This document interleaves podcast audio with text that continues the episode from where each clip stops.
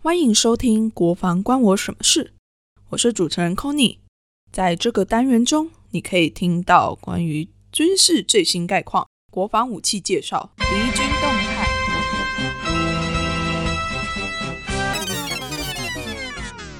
才怪！在这里，你会听到和以往军事讨论完全不同的声音和观点。如果你原本一点都没有在关心国防，这个单元会让你发现，原来国防离你那么近。如果你原本就会关心国防，也有些了解军事议题，这个单元将会让你发现，原来国防也可以这样讨论呢。好了，话不多说，就让我们一起听听看，到底国防关我什么事吧。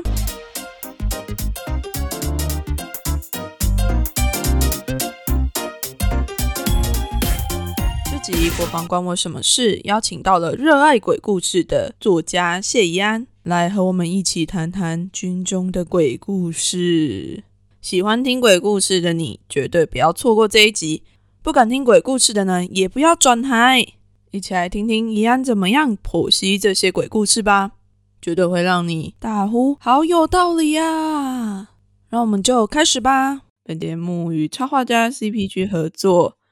Hello，大家。那这一集我邀请到了，算是我的幼稚园同学。对，对，我们从幼稚园开始认识，然后一直到现在。那在节目一开始一样，要先问一下三个问题。第一题就是，如果怡安，你把国防部拟人化的话，你觉得他会是什么样子？我觉得应该要是一个帅哥，帅哥吗？对，体格非常健壮，看起来就是有在重训，但是又很精瘦，然后穿军装会非常帅，很显身材的帅哥。帅哥的部分，就是我弟最近在当兵，然后我之前去找他的时候，其实我弟体格还不错，然后但他平常衣服都乱穿，所以他平常都穿 T 恤这样子。可是我那个时候去看到他穿军装，我就觉得哎还不错哎，其实还蛮显身材的。只不过他一直跟我抱怨说军装很热这样。哦，对，真的超热的。不透气，对，所以我觉得如果拟人的话，一定要很帅，因为军装很帅。好哦，是一个军装控的部分。对，那我来问一下第二题，你最近有关注到的关于军事的新闻，有 follow 到的一则是什么呢？你有印象的一则？哦，因为我男友是军武宅，所以他最近才跟我讲一个，是最近因为中共的那个百年党庆嘛，对，所以他没有讲到说，就是没有放弃，就是要那个统一台湾的这件事情，没错。然后美国那边就贴了一张旧照片，是一九九六年的时候。当年的那个台海飞弹危机的时候，美国派出航母在台湾海峡巡弋的一张照片，这样。然后，而且那张照片里面的那一只航母呢，还刚好是 这个数量词好可爱，那只航母，我不知道它怎么叫它，反正应该是一艘哦，好，那一艘航母。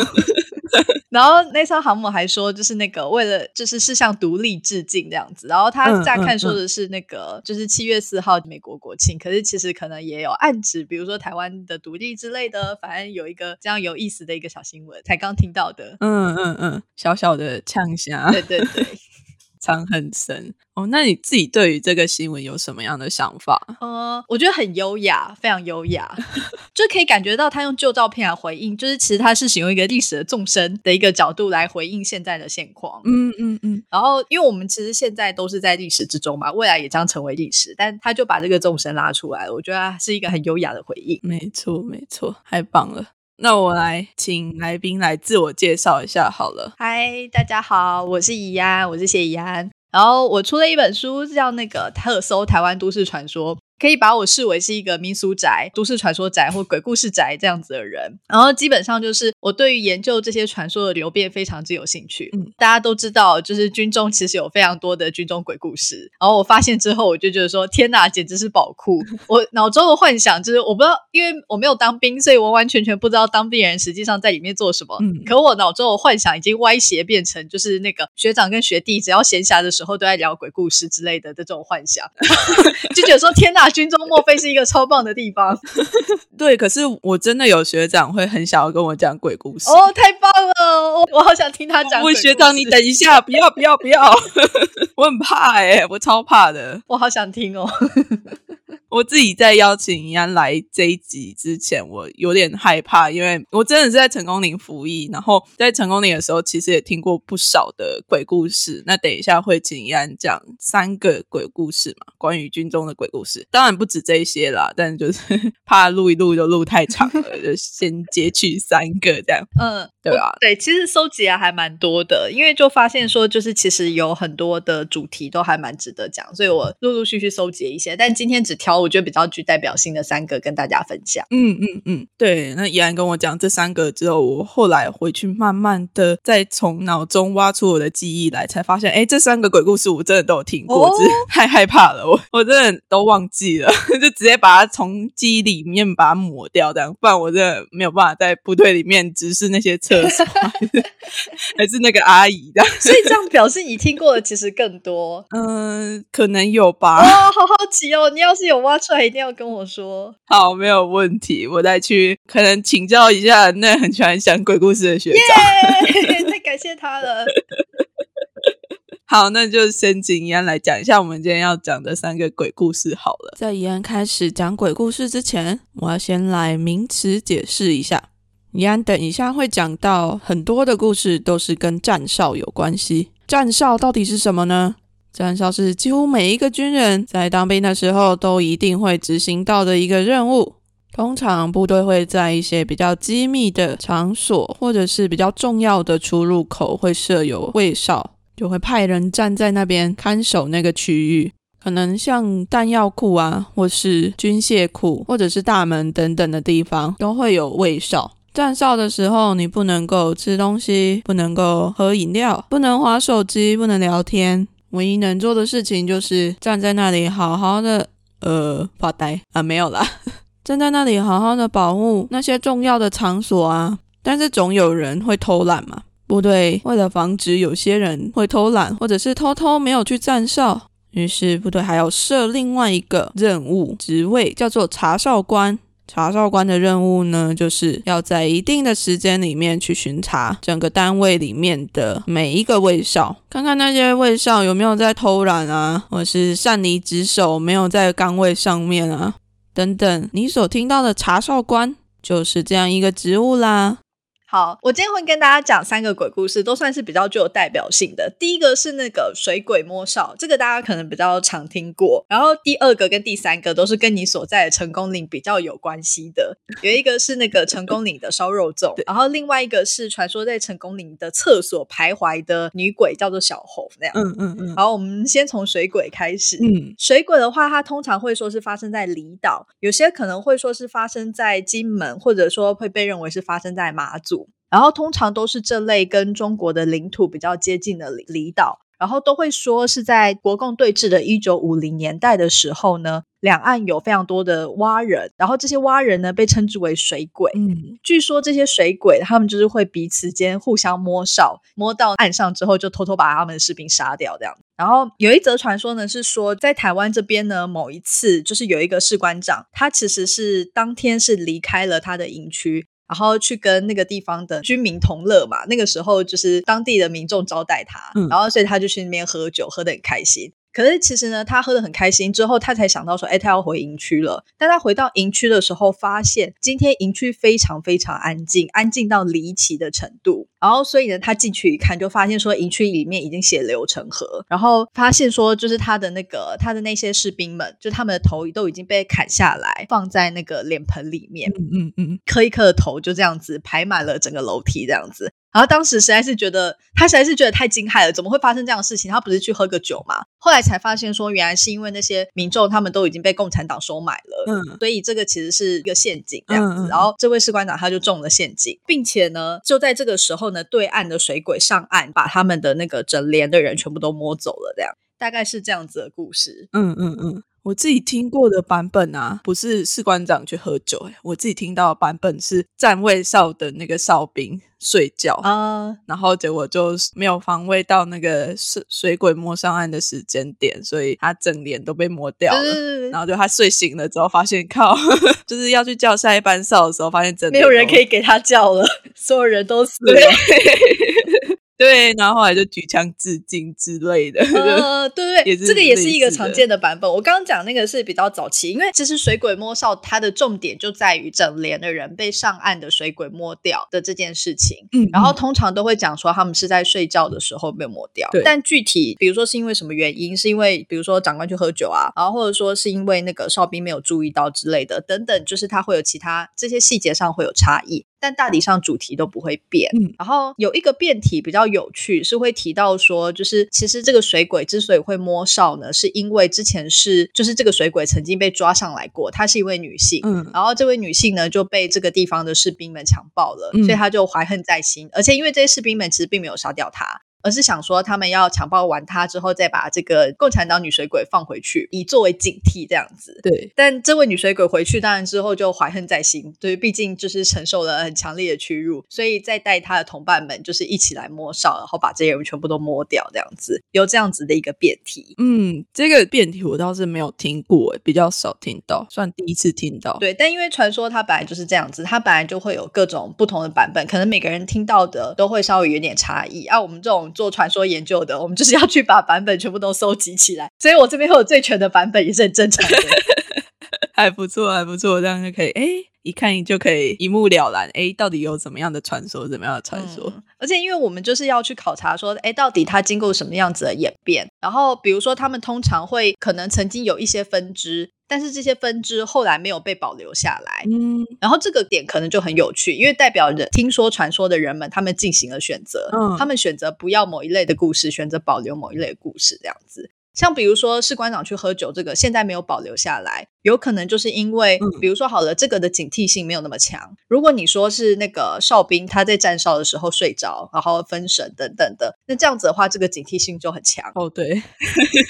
被派到站哨的人都会想说：“哦天哪，曾经有一个哨兵，就是因为他睡觉，害得整连的弟兄都死了。”，对，那种警惕性就会非常强。对，而且会有人选择性的讲这个故事吧。讲这些故事的人，通常都是比较资深的人跟比较之前的人说。嗯嗯嗯嗯嗯，对，通常都会是学长跟学弟讲嘛。，对对对，像比如说那个另外一个成功领烧肉粽，这个的话，它也是属于跟哨兵有关的，然后也嗯是属于其实警惕性非常明确的。对，就是他都是会说，士兵在站夜哨的时候呢，会听到卖烧肉粽的声音。然后你们在军中都会把这种摊贩叫做小蜜蜂嘛，对不对？对对对，然后小蜜蜂就是会卖各种东西，会卖水煎包啊、鸡排啊、热狗啊，然后也会卖肉粽这样。对，然后，但在传说里面，通常出现的都是肉粽。然后说这个站夜哨的士兵呢，因为站夜哨嘛，对，就是完全是一个深夜的宵夜时段，所以他一听到肉粽的声音，他就动不会掉。，对，他就上前去跟那位阿北买肉粽。嗯，但他会发现说，他要追那个阿北的时候，就发现说，哎，为什么阿北越走越快，他都追不到他？嗯嗯嗯，然后等到他终于追到他的时候，才看清楚，因为原本是晚上嘛，所以其实他看的不是很清楚，才看清楚那个阿北的样貌，嗯才发现说阿北手上拿着一个东西，但那个东西呢不是肉粽，他是阿贝的头，而阿贝应该有头的位置呢其实是空空一片。吓死了。我觉得这三个里面，这个我自己觉得听起来最恐怖。然后我觉得有头的是比较是属于比较恐怖的版本，嗯嗯有一些是阿贝本人看起来可能很正常，嗯但是阿贝卖给你的肉粽不太正常。嗯，有些人是会，比如说他可能拿钱跟阿贝买肉粽，然后接下来他会发现说，哎，肉粽一打开，发现里面长满一堆蛆。嗯嗯我其实觉得长满一堆蛆很可怕，超恶，而且还是就是你想要吃到任何的宵夜里面长了一堆蛆，这到底怎么可以忍受？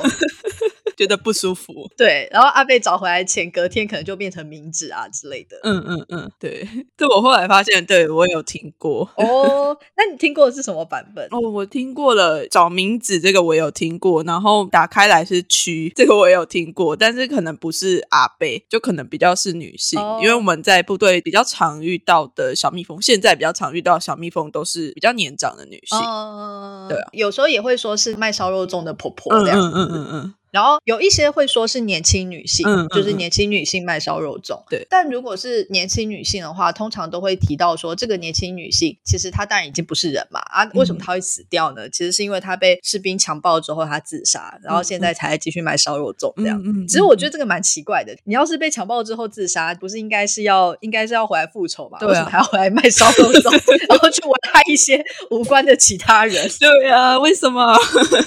但因为我这个传说对我来说，就是我完原本完完全全不懂军中生态，嗯所以我看到传说里面在讲小蜜蜂的时候，我脑中浮现的都是一只真正的蜜蜂。我还想说，为什么蜜蜂会卖烧肉粽？也太好笑了吧！对，然后后来才查了一下之后，才发现说，哦，原来小蜜蜂是一种叫法，但我还是不懂为什么卖肉粽或者卖零食的摊贩会被叫做小蜜蜂。嗯，这我也不知道哎，但是就是习惯，大家都会说小蜜蜂来了，赶快去，不是不要去，那个。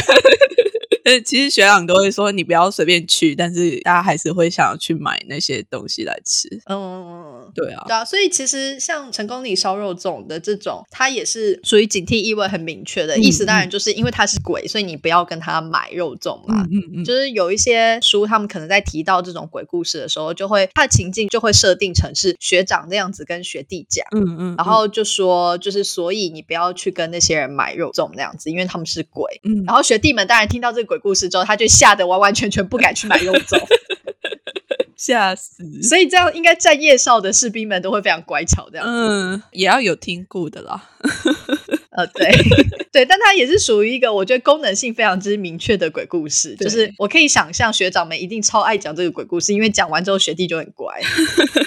对啊，可是你知道那个小蜜蜂到现在成功里已经没有小蜜蜂的这个东西了，哦都哦要到南部的基地才有。哦，真的哦，对啊，因为我大概十年前进去成功岭新区，那在那个时间点的时候，其实成功岭就已经大部分的地方都是围起来的，是不会让名人进来的，不会让外面的民众进来的。所以小蜜蜂这个东西，对于成功岭里面的异男来说，其实不是那么的熟悉的。现在，哦，嗯。有我上次为了就是去探亲上成功岭的时候，也确实是会觉得那整个环境，其实小蜜蜂如果在外面叫的话，应该里面我是完完全全听不到的，因为我们就是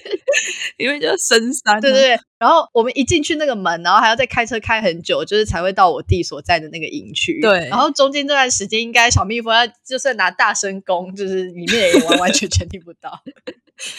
可能要去用营区的广播 才听得到。对，对啊，所以呃，现在的小蜜蜂可能比较常出现的，都是在一些比较南部的演训基地，是那我们部队的人会去外面演训，就不是在营区里面演训的时候才会遇得到。哦，对啊嗯嗯，原来如此，是感谢告诉我，因为这样可以看感觉得出来，这个鬼故事它流传的年代已经稍微有一点点久远了。对对对，它大概都是在九零年代左右，但现在就是已经经过二十年，可以感觉出来，它其实跟现在的情况已经不太符合。嗯嗯嗯嗯，对啊，所以也许现在的成功岭可能已经比较难流传这种传说了吧？嗯嗯，对啊，但是大家听了还是会有点怕，毕竟成功岭晚上站哨的时候也是很恐怖。超多鬼故事都跟晚上站哨有关的。就没办法，因为营区通常就只有你站的那个地方头顶上是有一盏灯的，但是你护卫的那个区域基本上都不会有灯，所以就很哦暗，超恐怖的。所以你有听过无头查哨官的故事吗？哦，有干这个好恐怖、哦！讲到了之后，我的 我的那个鸡皮疙瘩都起来了。我可以先跟你说，无头查哨官它也是一个流传很久、有非常多变体的传说，这样，所以不要太当真。但是你知道，因为查哨官我们都一定会遇到，嗯，所以又真实感又更近了，就会很怕那个远远的查哨官来的时候，要许我先确认一下有没有头。对，我觉得无头查哨官他的故事其实很简单，就是通常都是站夜哨的士兵发现说查哨官没有头的样。嗯嗯嗯，但是他的描述都会很细致，都会讲说，就是这个士兵他是远远看到查哨官来，然后看起来远看看起来是一个人对，然后近看的时候也觉得说，哎，他身上就是穿着军装是我们的人那样子，然后在更近的时候，他就会从脚看到头，然后嗯从渐渐从下面往上看的时候，看到最后一刻，他才发现没有头这样。这很恐怖，这样描述超级可怕的。对对，我觉得这个由擅长说故事人，然后加以渲染的话，一定会超可怕。就是听到那天晚上，应该就会睡不着这样。吓死了！这样谁还敢站哨？吓死新兵了。然后成功岭是真的有蛮多的那个鬼故事，你成功岭根本就是鬼故事圣地这样子。我那个时候，因为我因为我弟在当兵，我跑进去探亲的时候，我就怀抱着一个，哈，难道我现在是要进去成功岭圣地，我是要进去鬼故事圣地了吗？的这种兴奋的心情，这样，我想应该没有多少人探亲是怀抱着这样的心情的，但我就是真的超少人，这样超级稀少的。然后我进去的时候，我就想说，我一定要去那个传说的地点，就是传说成功岭西侧的女厕会有女鬼小红。我就想说，我一定要去看看厕所，这样，所以我就跑去了看了厕所。但因为根据你们的规定，就是我们拍了照，我们没有办法发到社交软体上面嘛，嗯嗯，所以我就是拍了照，然后存在我的手机里面，然后一边想着说，哦天哪，现在我的手机，我是手机不能丢了，因为我的手机是有那个我难得拍到的成功岭的西侧的厕所的照片，西侧厕所的，嗯。嗯，珍藏的照片。对，然后通常这个传说都会是以长官告诫说，就是大家不要在晚上的时候去上西侧厕所，嗯，或者说西侧厕所不能上，我们把那边封闭起来了。通常都会是以这个为开头，嗯嗯，然后接下来就会去说明说，哎，为什么这个厕所它会被封闭起来呢？嗯，其实是因为呢，里面有一个红衣的女鬼在徘徊，嗯，然后这个红衣的女鬼呢，她就是发生在某一次开放探亲的时候，因为她原本是一个士兵的女友，然后她当天就是穿的很。艳丽穿了整身的红色洋装来探亲，然后再加上因为她长得很漂亮，所以呢，她就被那个长官看上。然后长官呢就借机，通常故事会说，因为在这个探亲的时候呢，其实大部分人都集中在某一区，但有另外一区很冷清，所以呢，长官就借机就是把这个穿红衣服的女生呢引到了那一区的厕所，然后在里面强暴她。然后接下来呢，这个女生就是因为那个羞愤而自杀了。然后在自杀之后呢，她就持续的徘徊在那一间厕所，这样。嗯嗯嗯，通常是这样子的故事，然后非常之经典，超级经典。我觉得如果要票选说军中鬼故事哪一个最有名的话，我觉得这个红衣女鬼应该算是最有名的吧。嗯嗯嗯，对啊。但是就是有些到后来听说就比较没有着重在红衣女鬼的身上嘛，就是会变成说厕所里面有一些声响啊什么什么的。哦，就比较没有。有那个主体，但是厕所里面可能会有闹鬼还是怎么样，但是没有说一定是红衣女鬼的感觉哦。所以这个是你听到的这样？对我自己听到的就是，哎，厕所里面会伸一只手出来，但是没有说那是什么谁的手，或者是哎墙壁会流血啊，厕所会自己冲水之类的。哦，感觉就是灵异厕所，就是整间厕所就很灵异这样。对对对对对，但是没有说那个主体是一个那红衣女性啊，或者是其他的到。底是谁这样？嗯，其实说马桶里面会伸出手来，这个也是蛮经典的厕所鬼故事的桥段。就是它可能是在七零年代的有一部电影里面有出现这样子的环节，然后可能跟那个有关。就是有人看完电影之后，他就很害怕说厕所里面会伸出手这样。嗯嗯。然后有一些故事是会说厕所里面出现脸的，嗯，可以感觉出来是厕所里面伸出手的变体。嗯。然后厕所里面伸出手，在日本的校园怪谈里面也是蛮经典的桥段。嗯嗯。就是他们。都会说厕所里面会伸出手来问你说你是要问你说就是你要什么你要什么颜色 啊？就是你喜欢什么颜色，或问说你喜欢青色还是喜欢红色？嗯。哎，竟然还有这种，对他们的这种鬼故事都会是说，如果你说喜欢青色的话，你就会全身血被抽干而死；然后如果你喜欢红色的话，就会全身被乱刀砍伤，然后充满鲜血而死。天哪！对，日本的鬼故事很多都很可怕，然后莫名的残暴这样。对啊，这好恐怖哦。嗯，不选哪一个颜色都死。因为其实厕所就是以日本跟台湾来说，其实都是蛮常会发生鬼故事的地点。嗯，就是通常大家都会觉得厕所很阴。然后在这样的情况，比如说好的，其实大家可能也会觉得学校的厕所很阴，嗯，可是跟军中比起来的话，军中的厕所它给人的恐怖感好像又比学校的厕所来的更强烈，嗯嗯嗯嗯嗯，不知道为什么，我觉得这蛮有趣的。对啊，可是我自己也觉得军中的厕所就有点可怕。我觉得会不会是因为军中的厕所好像更少被使用到嘛？就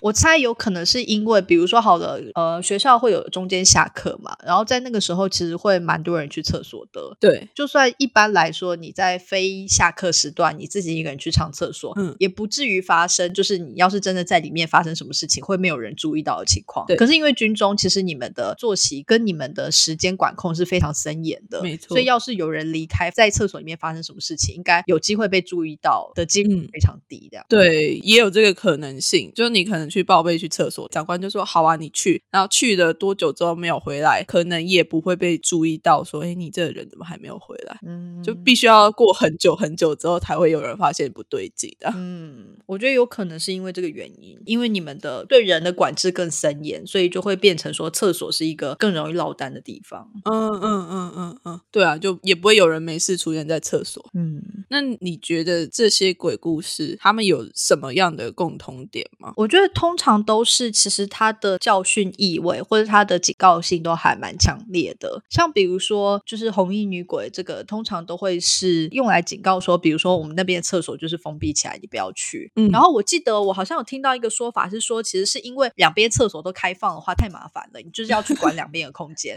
所以就直接一边就是直接封起来不让你上。嗯然后为了要说明这个情况，这个鬼故事就是一个很好用来说明说那间厕所因为闹鬼，所以你不要去这样。嗯嗯嗯，所以就会变成，因为其实我觉得整体来说，军中的环境其实还蛮高压的。虽然我没有待过，可是从这些鬼故事可以感觉出来这种 feel，嗯都会变成说，你站在任何一个空间，你其实都有一个很明确要执行的一个指令这样子。嗯嗯，比如说嗯你站在哨岗上的时候，你就是要专注，要不能打瞌睡，对然后不可以离开那边。对，然后这种指令其实对于你要控制人类来说，其实是有一点困难的，嗯因为人天生就不是一个会完完全全服这种指令的一种生物，这样子，我们就是很爱乱动，然后很容易分神，这样子，很容易不小心打瞌睡，对这是人类的常态。嗯但是他使用鬼故事来控制人类，嗯可以某种程度上来说，使用人类最原始的恐惧来让他遵守这些指令，这样。嗯，所以就会变成小蜜蜂啊，然后以及那个要是站哨打瞌睡，水鬼会摸哨啊之类的的这种鬼故事，它其实都是用恐惧来控制，就是这些站哨的人们就是要专心这样。嗯嗯嗯嗯，对，但是我觉得还有另外一些，它是这些是虽然是属于控制型的，对但是还有另外一些，它其实是属于反应恐惧型的。嗯就是因为有由上而下的控制，但是其实，在军中的人们可能也会有由下而上的想要反应的某一种心情。嗯然后这种心情也会展现在鬼故事里面，所以我觉得虽然说同样都是关于战哨的鬼故事，可是讲无头查哨官的，我觉得那个它的寓意就没有，它或者说它的警告意味就没有那么强烈。嗯，它最主要就是用来反映战夜哨很可怕的这件事情。我虽然没有站过，可是感觉就是真的会各种疑神疑鬼这样。对，然后会怀疑说来来查你的查哨官不是人，就是属于一种疑神疑鬼的展现。嗯嗯嗯嗯，但可以感觉得出来，那个心境应该是真的很特别、很微妙的，所以你必然会这么疑神疑鬼，必然会需要去想象这样一个鬼故事。嗯嗯嗯然后还有，我觉得还有一点是，就是其实这些鬼故事很常出现的地方都是新训中心，嗯，对，就是像很多鬼故事都会在那个成功岭。对，除了军中小红，我们现在比较知道说，哎，是以成功岭最有名以外，其实军中小红一开始我查到的出现的地点，好像是在金六杰的新训中心。然后也有人说，在很多的新训中心，包含什么斗焕坪啊之类的，嗯嗯嗯还有那个魏武营、关东桥之类的，都有听过。嗯嗯嗯，所以可以感觉出来，其实比如说好了，如果我们以相信鬼故事的角度，我们会觉得说，哎，鬼是不是特别喜欢在新训中心活动？这样是不是特别喜欢下新兵？但其实不是。因为我解读鬼故事比较是从一个鬼不一定真实存在，但是人们谈论鬼故事这件事情真实存在，对，所以我从大家谈论的这个层面来切入。嗯所以我们其实不能说是说鬼喜欢下新兵，喜欢出现在新训中心，而比较能说是新训中心的人特别喜欢谈论鬼故事。嗯嗯嗯嗯嗯，对，然后为什么会发生这样的情况呢？其实很有可能跟因为像比如说我做鬼故事或者是研究都市传说之类的东西，其实它很常会被强调说它是属于茶余饭后的谈资。嗯嗯，就是当不熟的人们聚在一起，但是他们又需要有话题聊的时候，他们就很容易谈一些新奇有趣的故事。然后鬼故事就是这样一种。嗯嗯嗯嗯嗯，对，所以基本上就是任何只要你让一群不熟的人聚在一起，但是强迫他们需要快速变熟的这种环境里面，就很容易产生鬼故事。嗯嗯，所以大学校园容易产生鬼故事，嗯然后新训中心比一般的营区更容易产生鬼故事。嗯都是因为有一群不熟人，而他们现在聚在一起，嗯嗯，然后他们每天可能作息都差不多，然后他们之间又需要彼此快速的熟起来，嗯快速的的遵守这个团体里面共同的一些规则。嗯嗯，在这样的情况之下，他们可能比如说需要鬼故事来凝聚他们之间的向心力，同时他们可能也需要鬼故事来告诉他们这里的规则，所以才会变成说，其实这些鬼故事功能性是很强的。哦，哎，这样听起来好有道理哦。对我就是从有道理的角度来解读鬼故事，难怪都出现在成功岭。对啊，新训中心真的超级多的。对，而且比如说好了，我以前看过的各种鬼故事集，就是因为陈为民有一系列军中鬼话嘛，很有名。嗯嗯嗯，他们有一些都会强调说，这个是在某某营区，可能他也会提到斗焕平之类的。嗯，所以可以感觉出来，有某几个营区就是其实特别常被点，然后很可能就是跟那边也许新兵比较多嘛有关这样。嗯嗯嗯，对啊，也真的是新兵才会比较去听这些东西吧。因为如果你熟悉了之后，大家好像也不会特别说，哎，我今天要来讲一个鬼故事。而且如果是志愿役的话，都必须要长期生活在那个营区。如果你要讲这件事情来自己吓自己的话，有时候可能会觉得，我自己要生活的地方，我为什么要讲那么多的鬼故事来吓我自己啊？我有点好奇，所以你比较密集的听到鬼故事的时间大概都是什么时候？比如说是第一年、第二年嘛，然后或者说是中期嘛，或者说是快要离开以前这样。应该是在刚下部队的时候，就也比较新的时候，大家才会讲这些事情。然后，但是我发现我自己听完之后，我一直很吓到站哨的时候，觉得心神不宁。后来我就跟学长说：“学长先不要，这样不行，我可能没有办法站哨啊。”对，光看鬼故事，我都会觉得说，你就算不用一只鬼出现在那边，我都觉得站夜哨很可怕，就头皮发麻，因为你必须要真的很专注这件事情。站哨的时候了，而且我们是真的有查哨官都会来，所以我才会刚刚说那个无头查哨官那个是最可怕的，因为你一定会遇到查哨官。哦、你要确定你有没有头这件事情，就会让人家觉得很可怕。所以你们也是一样喊说站住口令谁吗？对啊，对啊，对啊，就喊站住口令。哦，这些东西我都是在鬼故事里面看到，所以我不知道他到底是真是假，我要跟你确认。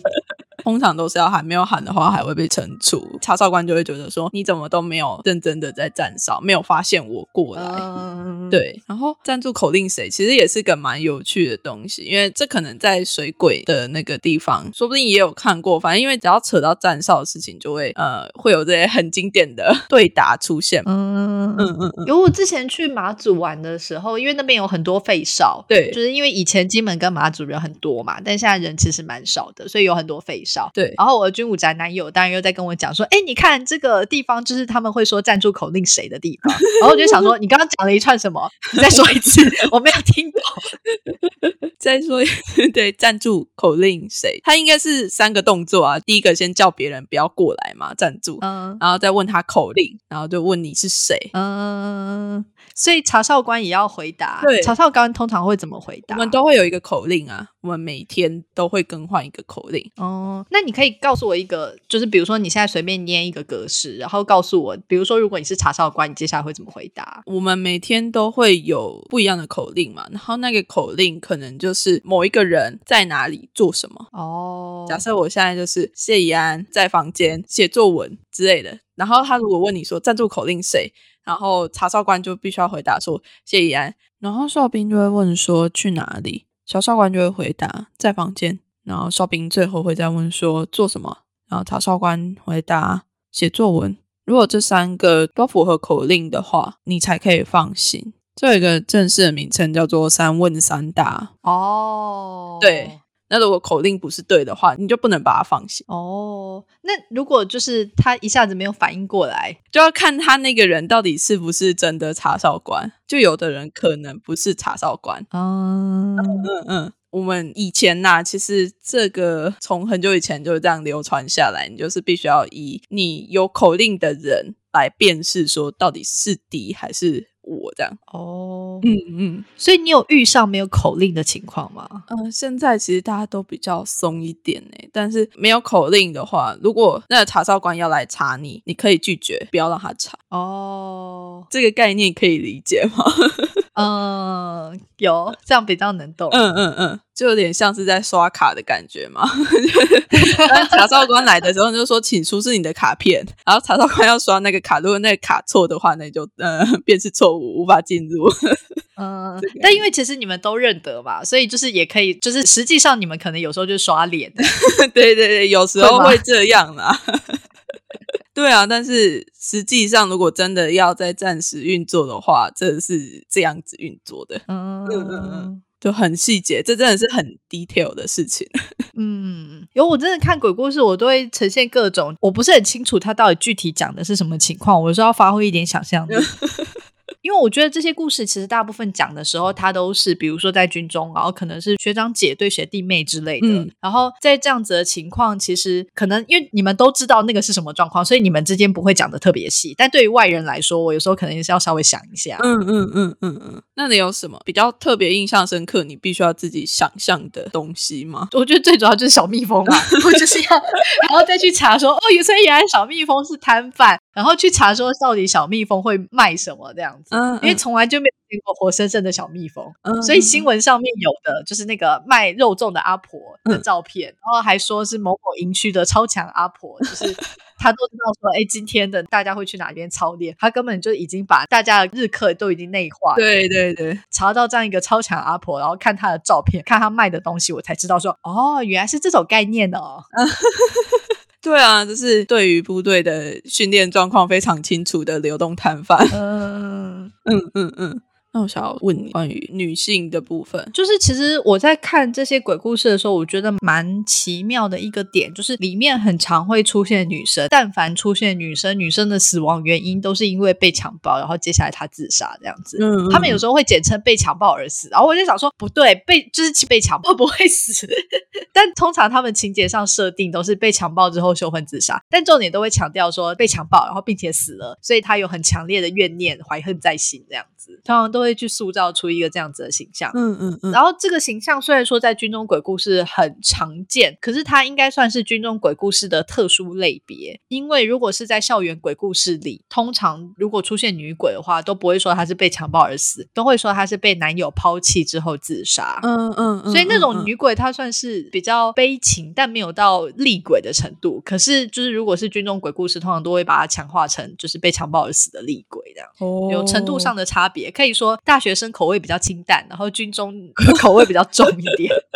可能也是因为军队里面比较强调阳刚的气息吧。嗯，所以，当如果把强暴的这个环节放进来的时候，或许或多或少都可以让大家强化对于军人的想象嘛。嗯，对。可是我就会想说，我看这些鬼故事，虽然我知道军中实际上状况不是这样子，但我就会觉得说，你们也太常想象强暴事件发生吧。就部队待久了嘛，可能真的是在以前的时候会很久很久时间没有放假吧。嗯，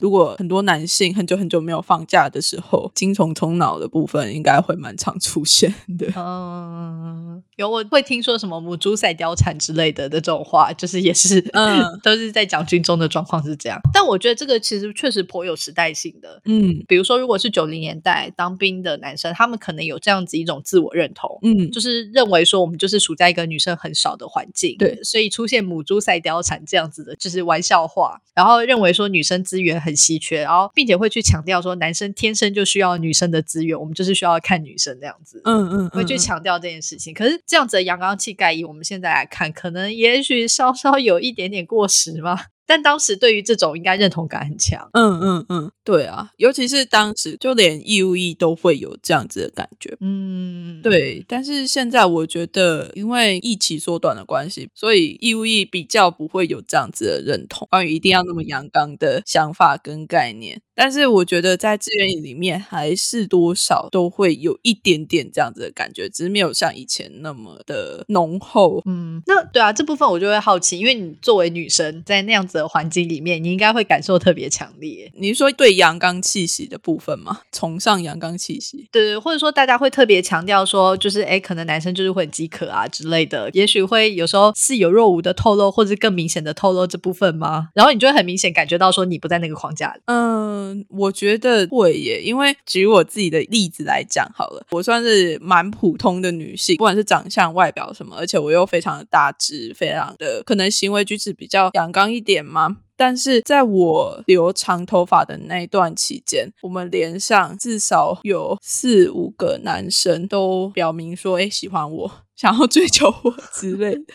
这真的是因为长头发，对，我觉得应该是因为这样子。虽然说最后我也出柜，然后跟他们说这是不可能的事情，但是在我的军旅生涯中，就算我已经身为一个女同志了，还是会有非常非常多的 类似这样子的追求嘛，或者是喜欢。我觉得说真的，可能真的是因为部队的女性比较少，然后对他们来讲，很希望能够得到一些注意嘛。嗯嗯，我觉得会有这样子的感觉。就是当你剪短头发的时候，他就觉得说啊，那个就是我们平常朝夕相处；但你留长头发，他们就会很明确，脑袋上有一盏警铃在响，就是那个是女生，那个是女生这样子。真的就觉得，哎，我就算在军校的时候，我也有发生过类似的状况，就是当我开始留长头发的时候，就开始有人告白啊，干嘛的？对我来说有点困扰，因为那些你都完全不需要，女生的告白比较需要，这样。对对对，但就完全没有啊，就很伤心。对啊，就是觉得这个状况其实还蛮有趣的，就一直到现在都还是有这类型的状况。而且我觉得，其实部队的男性有时候会因为在部队的环境待久了，会不知道怎么样跟女性相处。嗯嗯嗯嗯，所以就是在外面交女友的时候会有一点困难，然后刚好在部队里面又会遇到一些女性。那相处起来就感觉，哎，我好像跟这个女性相处的还不错。那我是不是，嗯，他就误以为说，就是毕竟那个在他人生当中应该已经是排名前几的处得好的女生这样子，对，他就觉得说，哎，是不是可以更进一步的？对对对对，就会有这个想象。但其实是因为他处得好的女生实在是太少了，他应该拓展一下他的交友圈。对啊，但是就有时候好像就算是放假之后，部队的男性好像也比较不知道怎么样去拓展自己的交友。的 方式，或者是交友的圈子，这样。嗯嗯嗯嗯，有我弟，因为他之前对前阵子去当兵了，然后他现在就是每个周末都可以回到家。那他第一个周末离开的时候，他就呈现一个欣喜若狂的状况，然后呈现一个就是他所有，比如说他可能他在里面因为没有办法看漫画、看动画什么，他现在就会觉得说我好想追新番这样，他就已经排好说我要追新番，我要追新番。但我就想说，你才放假两天，你是有办法追几？他就有一种，就是我现在放假两天，我要放假一辈子的感觉。我相信这个时候，如果要让他花时间，就是去跟女生沟通，他一定不想，他只想要窝在他舒适的圈子里面追新番。真的，真的，哎，真的会有这个状况，哎，就可能放假之后，部队男生很多都会去网咖或者是打游戏干嘛的，但是要花力气去追女生的，除非可能本身就女性缘比较好的，但是其他可能就会有一点点小困难。我自己观察到的啦。在我的之前的单位，嗯，而且当他们比如说社交等级没有很高，他要赶进度的时候，你要让他在这么短的时间内要赶那么多的进度，应该也是 很辛苦哎。对啊，哦，好吧，那。可能也就不意外，说为什么部队的鬼故事会有那么多的强暴的情节吗？嗯，我觉得不一定是强暴状况常发生，但是可能比如说好了，呃，大家喜欢去想象一些艳情的故事，嗯嗯嗯，好像这样你就有跟女生接触到这样，但那只是一种幻想，就是故事里面有女生，并不代表生活当中真的有女生，可是它可以提供一种幻想的情境，所以仿佛你生活环境当中有女生这样，嗯嗯嗯，然后再加上就是那个出现，比如说强暴这种跟性。比较有关的，可能是也许会让某些呃比较少接触到，或者比较没有机会接触到性相关的主题的人，听到之后会觉得还蛮开心哦。是听到鬼故事啊，还会觉得很开心的部分。嗯，我不知道，但我觉得应该是有一点效果，因为其实宴情的这种鬼故事还蛮多的，就是在军中，如果是比较早期，它容易出现这种有女鬼出现，并且比较带有情色意味一点的鬼故事。通常它的模式都是，比如说好了，可能他们发现有一个士兵举止很奇怪，他都会那个晚上跑出去这样子，然后某一天他们晚上跟着他出去，才发现他晚上在跳舞，嗯，但是他跳舞看起来对面像是有人，但其实根本就没有人。这样子，然后接下来问他，他才会说，就是其实我晚上都在跟女生约会这样，然后大家就会觉得说，一起跨点跪这样，因为完完全全没有女生在那边，你为什么会以为你在跟女生约会？通常是这类的鬼故事，嗯，但就是在军中可以感觉出来，里面的女鬼她是会跟人类谈恋爱，嗯嗯嗯嗯嗯，对啊，所以可能也跟实际上，因为你在现实的军中没有太多人类女性，所以 你只好在想象当中去想象一些鬼魂女性来填补这个空缺。嗯嗯嗯嗯，好有趣哦。那你要不要介绍一下你的怪谈学校？哦，好，我要来进行工我的工商时间。没问题的。好，总之我就是对于这一些的那个鬼故事的演变还蛮感兴趣的。然后，因为我们其实都要花蛮多时间在考察它的版本，比如说我就会有一大堆时间，我都泡在 PTT 里面，然后一直搜关键字，然后把每一篇我看到的文章全部都找出来看完这样子。然后看完之后再去想说，哎，它跟我上一个看到的版本之间它们的差异是什么？嗯嗯啊，为什么这边会有这个细节？然后再去进行一些统整，就是我们把它的年代排出来之后，再去看说，哎，看来有一个早期的主题后来被忽略掉了。像比如说军中小红，就红衣女鬼这个比较早期有一个版本会说，那个女鬼之所以会变成女鬼，其实是因为她来探亲的时候，男朋友跟她谈分手。嗯嗯嗯，虽然我觉得这个情节是蛮离奇的啦，就是你来探亲的时候，在军中服役的人，应该完完全全不会想要跟自己的女友谈分手的。对 呀、对呀、对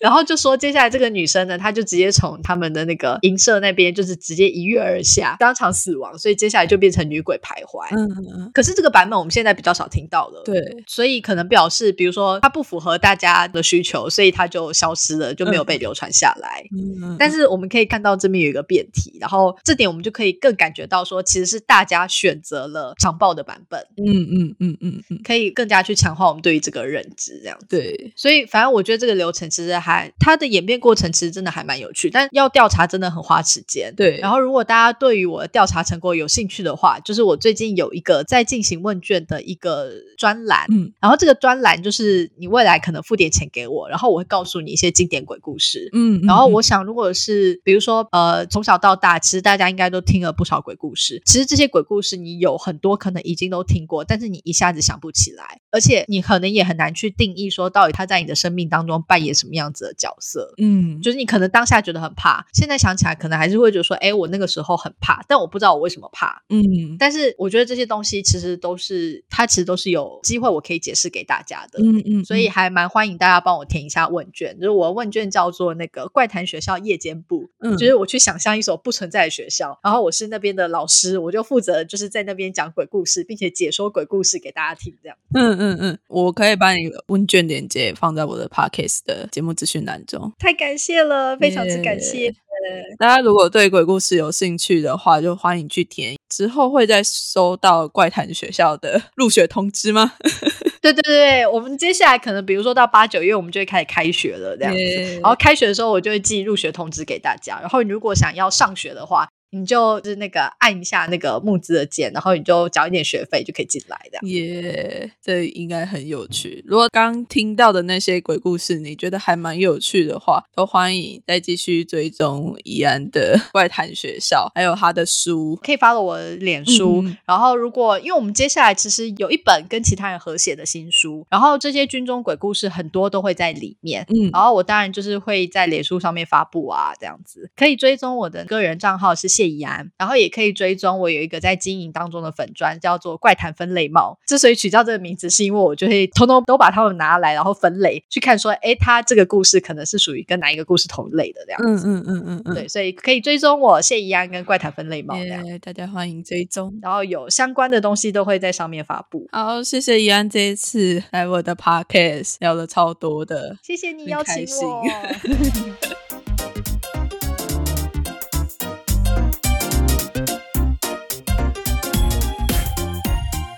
不知道你们在听完这些鬼故事之后，有没有对军中的状况更加了解了呢？还是吓到屁屁叉了？但我觉得怡安讲鬼故事的方式，哦，可能也是因为配合我这个极为胆小的人类，所以怡安才讲的没有那么恐怖。在听完怡安这些很有道理的解释之后，我觉得我自己某部分也跟这些鬼故事有一些和解了。就好像是一种终于找到为什么自己会感觉到害怕的那种原因，这个感觉超棒的。那如果你还有听过其他更多的军中鬼故事，都欢迎到怪谈分内帽跟怡安分享。啊，如果你要讲给我听，再请我转达给怡安，我也是可以啦。大家不要虐我好吗？总之，如果大家喜欢这一集的话，也别忘了到节目资讯栏中填写怡安的怪谈学校的问卷哦，然后再把这一集分享出去，分享给你那些喜欢听鬼故事的朋友们。也别忘了到 Apple Podcast 为我留下五星评价。或是到 Facebook 跟 IG 为叛逆女孩找我一起聊天。嘿嘿，这集国防关我什么事就到这边啦，大家下次再见啦，拜拜。